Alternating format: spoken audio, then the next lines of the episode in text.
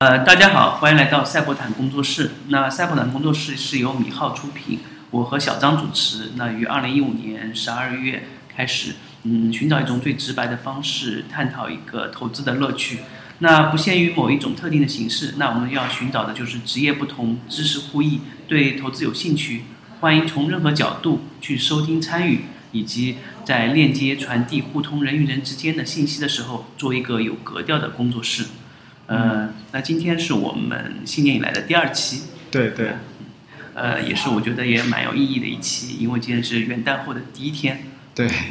元元宵，呃，对元宵后的第一天，对。对，我我们可以回顾一下上一周，基本上是就是春节后的第一周嘛。对，我们今嗯这次的项目也是和以往是一样的，第一个我们会回顾一下我们之前的一个龙虎榜，著名的龙虎榜，包括以前的股票或市场的一些变化。第二个，我们还会给大家去复述一下我们找到的一些呃牛人和厉害的一些股市里面的一些故事。嗯，那我我先说一下上周的吧。嗯，其实从中国的 A 股的成来看的话，其实大家以后可以关注一下，就是市场上或者说就是说社会上的一些重点的一些新闻，就有可能会影响到我们的生活中的一些就是实实在在的一个技术啊或者产品，然后它就是说影响范围广的话，这种相关的股票就有可能会有一个比较明显的涨跌幅。那像上次其实也说过，科大讯飞，就是因为在春节晚会上那个机器人亮相了嘛，那大家其实都觉得机器人板块会很好，将近上一周的话，其实都是走势非常不错吧，机器相关的个股。对，科大讯飞科科大讯飞技术好像也被用于那个锤子手机，还有好多的呃就语音识别的一个技术。嗯，它是中国的一个算是国产的一个牌品牌吧，对。好像是家啊，已经是一个龙头 地位的。还有科大讯飞里面的很多产品，因为它是比较一个开放的产品嘛，它运用于很多语音识别。那语音识别可能是未来很多智能设备的一个必备的一个功能。那如果自己没有研发能力的话，基本上都会接触科大讯飞这个功能。对。这也是它的一个聪明的地方，就是对外开放。对，我知道，记得锤子手机是有一个好处，就是说它不用上网，不用像 Siri 或呃 c o n a t a 一样去上网去语音识别。那上网可能有一个数据库在后面。那科大讯飞好像是能够就是在本地就能很好的实现一个中文的语音识别。我记得以前大学的时候就是有个自动语音包，电脑上装了之后就可以读 TXT 格式的。对。那再说一下的话是，嗯，上周周二吧，二月十六号。那因为是过年之后的话，好像那几天天气比较寒冷，但我不知道为什么寒冷，然后还是有那种就是疾病吧，应该是流感。对，那流感那段时间是比较，就是各地有点有点爆发，对对对，引起的医药医药股。那对呃，那天我们推荐是二六零零七八九鲁抗医药，对，是光大证券。股份有限公司是呃上榜了，那一板买入了七千八百万。其中他这边的话，我那边介绍，他说是俄罗斯一月二十八号的话，有三十七个地方爆发甲型那个 H1N1 流感疫情。嗯，哎，我有点好好奇，就是说俄罗斯那边那么寒冷，流感也是能传播的那么广泛吗？嗯，那具体我还真不是一，因为我以前觉得一般都会比较温暖的地方会会就是流感会扩展的比较快，嗯，那可能是一个变种的一个病毒了，嗯，有可能，N1 好像是听说过，以前有吧，嗯，那基本上这一周甚至到今天还有昨天的话，四天化还有相关的一些医药个股其实都涨涨幅不错，对，也是几乎是一小波吧，不，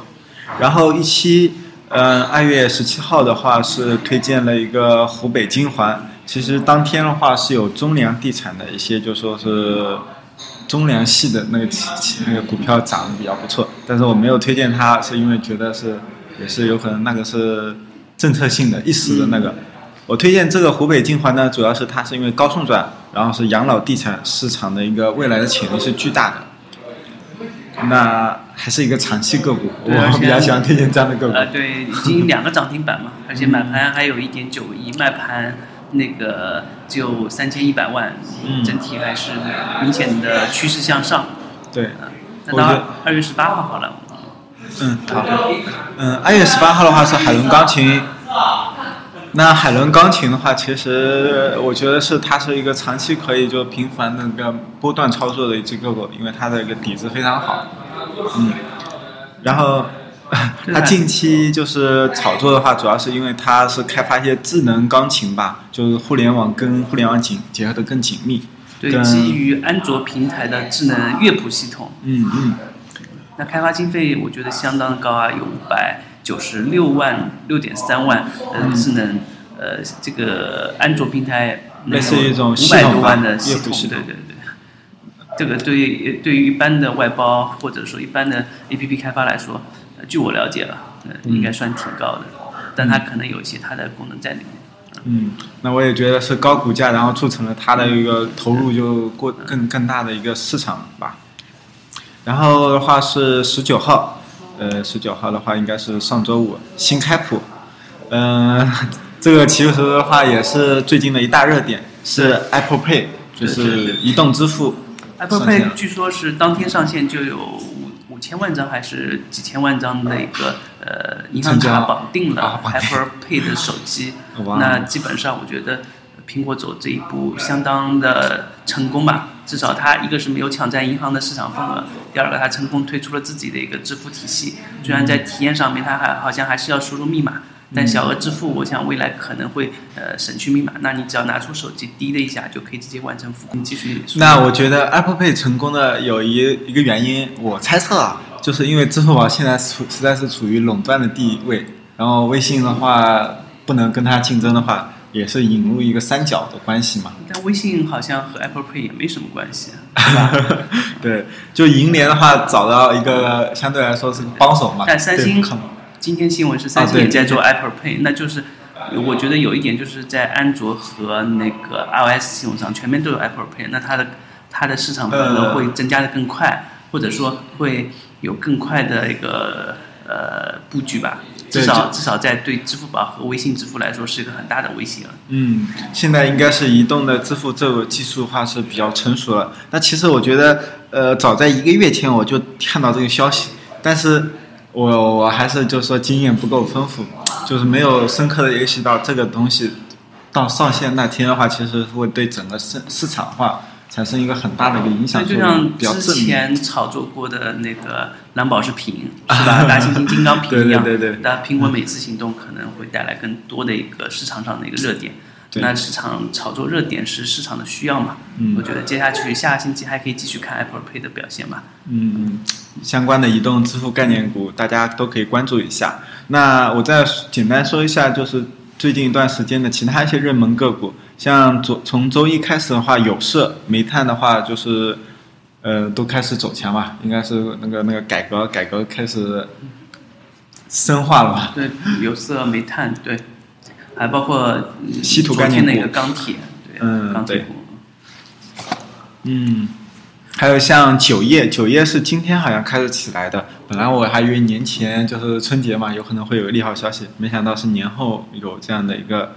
提升。那大家也可以关注一下，行。对，呃，那我们我给大家念一段那个吧，念一段今天的市场的一个行情的分析，也引出另外一个话题。呃，今天市场的呃来自来自雪球上的一段文章啊，今天是市场是正常的获利回吐，外加缺口吸引走势。那显然短期震荡偏多和中期谨慎看多的预期交织继续中。那呃，考虑到管理层诉求加市场情绪加客观技术量价加宏观基本面，那根据市场的表现，从算命的角度指出指数而言，三或三千点强阻或极小概率三千两百点空间上下，呃，短期无单边继续大跌的概率，磨击消耗时间的指数指数积累预期。那当然，在周期蓝筹之类的四万亿。以及两会政策的憧憬中，或震荡重心继续上移。呃，未来对冲神创为首的题材年报，呃，及泡沫，其中夹杂少量热点题材，人气波动。那最后市场节奏不一致，参与人的风险程度和心态因人而异，根据自己把握啊，空仓休息或者满仓折腾都合情合理。那就我个人而言啊，那那个是作者的。就我个人而言。提升业绩、注重比例的同时，紧跟市场的节奏。那以三成仓位上下滚动把握。以上观点仅供参考，毕竟每个人的心态和客观实，呃，现实情况都不同。嗯那不知道小张对这段觉得解读的怎么样？那我觉得现在市场上大家的观点其实既不悲观也不乐观，大家一致认可在两千八百五十点到三千点这样的那我倒觉得，呃，对对，我倒觉得这是一个非常幽默、轻松，而略带一些一些名词或者说金融词汇的一个评论吧。嗯呃，那其实我也不是说想解读今天的一个市场，一定要解读今天市场行情，因为我们工作室也不是一个实时性的节目。呃，我只是想利用这段给大家引出一个牛人。那最近我们找到了一个牛人，建议可以得给大家关注过。大家看的就是雪球上这这个呃刚才写的这段文字，就今天他写的，就这个人叫郎用波段啊。嗯，他是一个浙江杭州，目前在杭州对对，小张可以大概介绍一下他的呃能力圈简介。啊、他这边写的话，他能力圈是偏向于证券币，然后美康生物、北方国际。那他其实文章他有好，就是从去年一月份开始的话，有关注的一只爱康科技的话，他频繁的写他的一些各种报告，等会我们也会详细讲一下。那它的业绩的话是主要是题材预期基础上的一个波段操作，然后多挖掘基本面预期低估，但在六个月左右时间成本预期下的一个中线机会，同时辅助短线呃进行保持盘感。它是比较偏中线的，应该说。呃，对，因为选中这个人有几个方面嘛。第一个嗯方面就是因为他写的文字还比较生动，呃，比较让人阅读，对，而且不失一些金融方面的一些呃嗯判断和逻辑的一些的指导。嗯那第二个方面，他本身就是浙江杭州这边的人，那据我朋友也认识这个人，那更更有一个呃拉近距离。第二，哎嗯，对他之前的经历可以给大家简单描述一下，对他他是在。好像是在北京做过一段时间私募，又来到杭州的某家券商做员，做一些呃证券方面工作，接着可能又去做一些呃资产管理的工作，最后这段近段时间在雪球发布了发发了一个四千万左右的一个私募产品，也嗯算是一个能力圈呃比较强的人，或者说有一定实力的人，所以大家进行对。转战的话，应该经验会比较丰富。这是第一方面。那第二方面呢？因为我看了他，他是一个雪球的大 V 吧，他已经粉丝已经达到了八万多人。嗯那我肯定是不是刷出来的八万多人？嗯呃，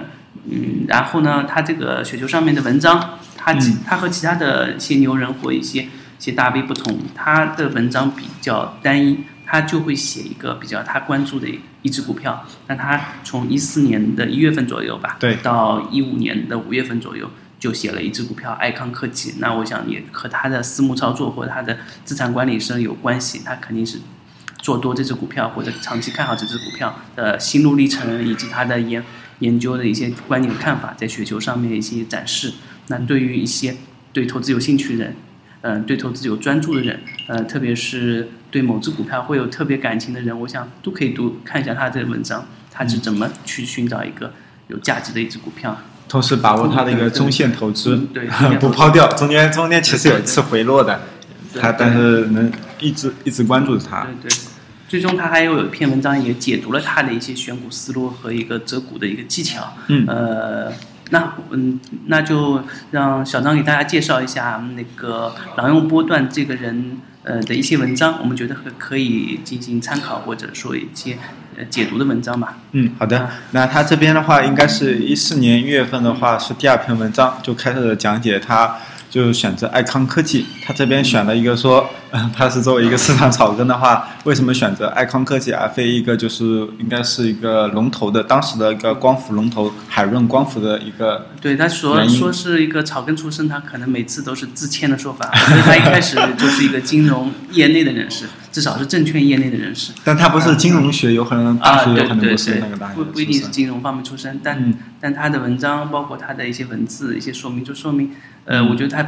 既不是嗯那个技术派，也不是纯那种那种呃工科的那种呃嗯基本面派吧，还是实用派 但他有嗯功底还是非常不错的，嗯嗯。那小那他这边解释了他为什么不喜欢海润光润，然后他的一些个人的见解。那先我说说他的一个常规的基本面认识。他当时说光伏行业底部复苏，嗯，在一月份的时候，一四年一月份的时候复苏是没啥意意义的。但我想提醒的是，光伏产业链太大了，复苏不等于景气。那就目前而言的话，就电站这一块的话，那有些有着相对稳定而且客观的收益，但其他上游或者配件等，你就也不说也罢。而电站的话，无非就是 EPC 和 BOT，嗯，专业人士比我厉害，那那也就不提了。EPC 和 BOT 大家可以进行一个百度，但是大概说，就 EPC 是讲究一次性收益，BOT 的话可能是稳定盈利，就像就像类似于每月发工资那种形式。嗯嗯嗯，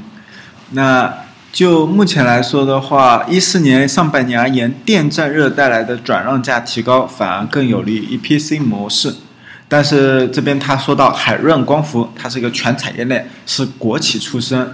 那全产业链的话，就意味着多晶硅等原材料的低毛利率甚至亏损，都会反映到电站建设成本上。而且从国企的性质上来说，成本控制也不如民企。那真要比拼，就是 EPC 模式企业中的话，像这个中立科技啊、松里科技秒杀海润，啊，爱康科技的话，除去电站，那它剩下的做的就做边框，虽然小，但是业绩弹性很大，而且一三年已经略有复苏，有了一个盈利，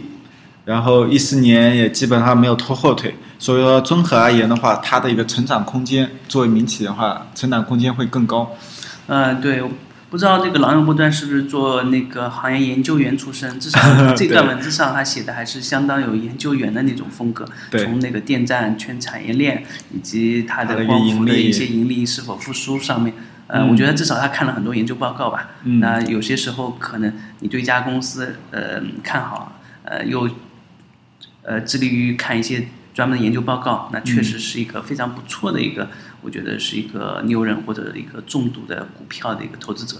嗯，那第二嗯，他基本功底很扎实，然后也是言之有物。嗯呃，第二点哈，嗯，第二点的话，那就是它主要提了目前市场上利息高企，然后就企业缺钱等一大理由就不说了，然后反映到市场中选择标的的大小，那基本上像中线基本面的话，爱康是已经优于海润，而从短期波动的技术角度，呃，基本上很那强者恒强的选择也一目了然。而且一个是中小板，一个主板的话，就是说市场的注意力会更偏向于第二点，他可能就从市场流动性上嗯嗯。解释了一下，他为什么要买那个爱康科技，觉得市场上的流动性，呃，至少对企业的流动性吧，企业如果有更多的钱，他可以投资更多的东西，他觉得小企业可能机会更多。嗯，其实我之前也看到文章，他说中小板的一个就是说成长的倍数的话是其实远高于那个大盘的这种相关个股。好，那第三项，嗯，第三项的话就是说，他说，呃，一个人人见解的歪理，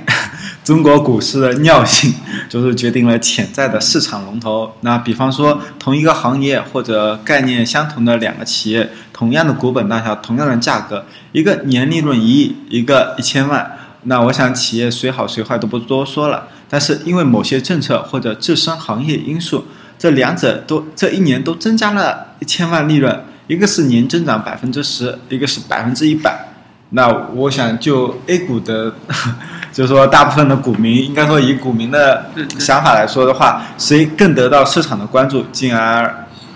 就选择谁。对这段文字，我觉得它还是写明了中国市场一个投机的一个本质吧。嗯，大部分股民是希望自己股票不停的翻倍并不在意这个 公司的好坏。嗯，我觉得他这个他能说这样的一些看观点看法，至少说明他，我觉得他十年以上或者说是十几年的一个投资经验吧。嗯啊、嗯是一个不错的一个在市场上那个反复折腾的一个投资者。嗯嗯嗯，像我像这种那个怎么说呢？光伏电源，其实我也是比较喜欢这样的概念，因为是从长久长久发展的话，清洁能源是肯定未来的一大重点。我觉得这个嗯郎用波段这个人确实是一个不错的一个写手，他能写出这样的文字，而且自从他二零一四年一月份写了这样的一些雪球上写了这样的研究报告之之后，那个爱康科技从呃四百多的关注度，后来到了呃两万多的关注度。哎，不是他自己不？是，是他的爱康科技。哦，每关注一个这只股票，每关注一个，在雪球上就会看到有有一个人关注嘛。呃，他也是正面的推动了这个行情。对对对对。嗯我看了一下那个基本上走势图上，基本上爱康从一四年一月份的，比如说一月份的呃价格是八块多，一直涨到它它最后一篇关于爱康科技的文章是呃一五年五月二十号嘛，基本上五月二十号的时候，嗯，达到了历史上的最高价吧。呃，如果从一二一四年一月一号开始的话，其实在四块四块五左右吧。然后这边最高价是多少？四十八块两毛五，但他他最后一篇文章应该是写在三十多块左右的时候。呃那我想他最后不写这篇文章，或者说以后不关注这只股票，也是可能他已经把这个股票卖掉了。那我觉得主要是因为这次大跌比较突然，然后他他也不想再惹惹一身骚了也，有可能。他盈利了，然后其他股民亏损了，那他这肯定也不太好。嗯，对，对，总体来说，郎永呃郎永波段这个人，我觉得还是非常值得大家去参考他的一些看法和意见。他他在那个一四年到一五年之间，嗯。呃，基本上有十二篇文，十一篇文章，嗯。写了十一篇文章，呃嗯九成都是关于他的他买入的这只爱康科技的一些文章。进行一些就关于他的刚开始可能从基本面、技术面啊、市场的情绪去嗯选择，呃，告诉你他看好这个股票。后来原因从后来 从年报，后来从爱康的季报以及一些呃产业调整，一些爱康的一些那个那个公告，最后到爱康的一个定增，它都有呃一个阶段一个阶段的推荐。基本上是一条线。我觉得如果对你就普通股民的话，如果想对一只股票的话有这样的一个深入的操作的话，其实完全可以模仿他来这样子做。对，如而且我觉得一一般股民，呃，至少你不想当研究员，不想当那个纯技术派的话，你完全可以根据那个狼用波段的一些呃选择和标的的一些方法，因为它的方法还是比较呃比较简单，容易入手的。呃，嗯他在最后的几天几篇报道里面，还有一个对他的个人的一些、呃、操作模式操作的模式的一些展示，那可以叫小张给大家介绍一下，嗯他是一个怎么样的操作模式？嗯，他这边说了，简单介绍一下他的个人操作模式啊。一核心，那就是首先要清醒认识到自己的一个资金量，呃呃不是资金量目前在一千万到一亿之间为主。那在市场中的定位的话，一种的话就是比较简单快出的普通投资者，另外一种就是能控盘影响大势的专业机构主力。那介入两者之间的话，就是以跟庄顺顺势模式为主，然后同时注重流动性、流动性、安全需求。嗯，那第二点，第二点的话，那是明确资金的使用成本。嗯，重点的话是时间成本上的控制，这点在选股上的话，特别像中线呃方式选股的话是非常重要的一点。嗯，第三点的话，那就是以市场心理情绪博弈为重要衡量标准基础上，简化对所谓技术的追求，然后化繁为简的以趋势量价为核心。其实跟我们上次的中百利润还是有比较相似的地方。然后第四点的话，那就是要注重积累和保持自己的一个心理优势，这点就主要体现在对就是中线品种不断结合市场进行一个滚动做 T，来降低一个持仓成对对说了。这么多，他其实就是非常注意自己的资金的一个呃控制，可能不并不是所有时候都能全仓，他是逐步逐步进去，逐步逐步出来。嗯那我一朋友也，我有个朋友间接也认识他，嗯然后发现，呃，我朋友的解释就是他是一个非常谨慎的人，嗯，然后每天可能都会利用波段做 T 加零，这嗯可能也是他的一个风格。嗯，那我觉得其实也大家也可以要向他学习，就是当你买卖股票之后，你不去看它的时候，心里很踏实，就就是像他这样说的，保持一个足够的心理优势的情况下，那你操作股票其实会更理智、更合理，就是尽量不要就说很担心这只股票到底涨了还是跌了，这种情况其实就说明你资金就不对了。啊、更多时候可以看一下他的那个选股思路吧，嗯让小张解释一下他的选股思路就可以了。嗯，好，选股思路的话，它主要是因为偏向中线嘛，那时间成本预期在六个月左右，那基本上从题材的一个落地的预期时间来判断，重点然后关注业绩大概率有效落实的跟进，这样的一个题材性的一个个股，然后同时辅助主体主体的题材预期的一个炒作，那较为喜好或擅长高估值、低价，然后变成低估值高价模式的这样一个周期性成长个股的一个阶段性的行情。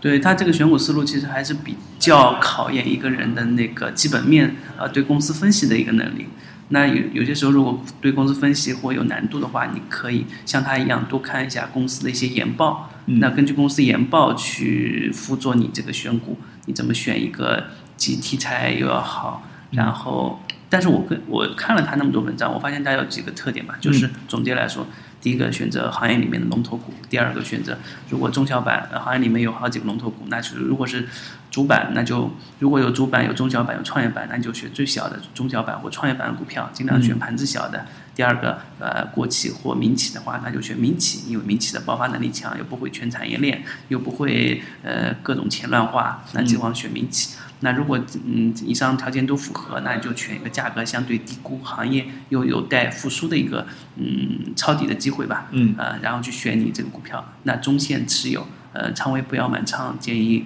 呃中线四到七成仓位，动态平衡，每天做差价，基本上是他的一个方法。同时，这个公司的个股你就是也要稍微也了解一下它的一个账面的一个情况，就还是要已经有盈利了。对对，快爆发了那种，那最好。啊，那那就要看你的个人的那个经验和技术了。嗯啊，那如果大家对这个人就狼用波段感兴趣，那可以欢迎大家来我们那个牛人呃，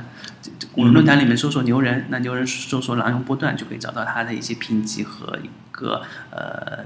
呃相关的雪球的主页。对对对，相关文章我们也会。就发在链接里面。对，第二个，如果大家对这个人更感兴趣，你可以去雪球里面去看他那个来往不断每天的一个对市场的评价，也可以进行回复和他交流。嗯。那如果以后有机会，我们也希望能邀请他到我们这边来进行一个呃面对面的现场的一个交流。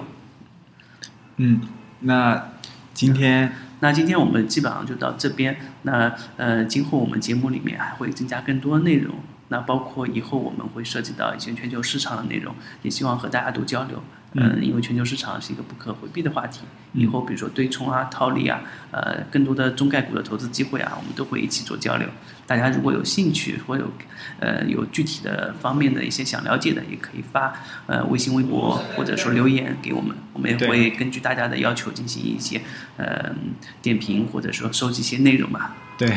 尽可能展现给大家也喜欢的一些股票相关的一个内容。嗯，那行，今天就到这里，到这结束，谢谢大家，谢谢大家，再见。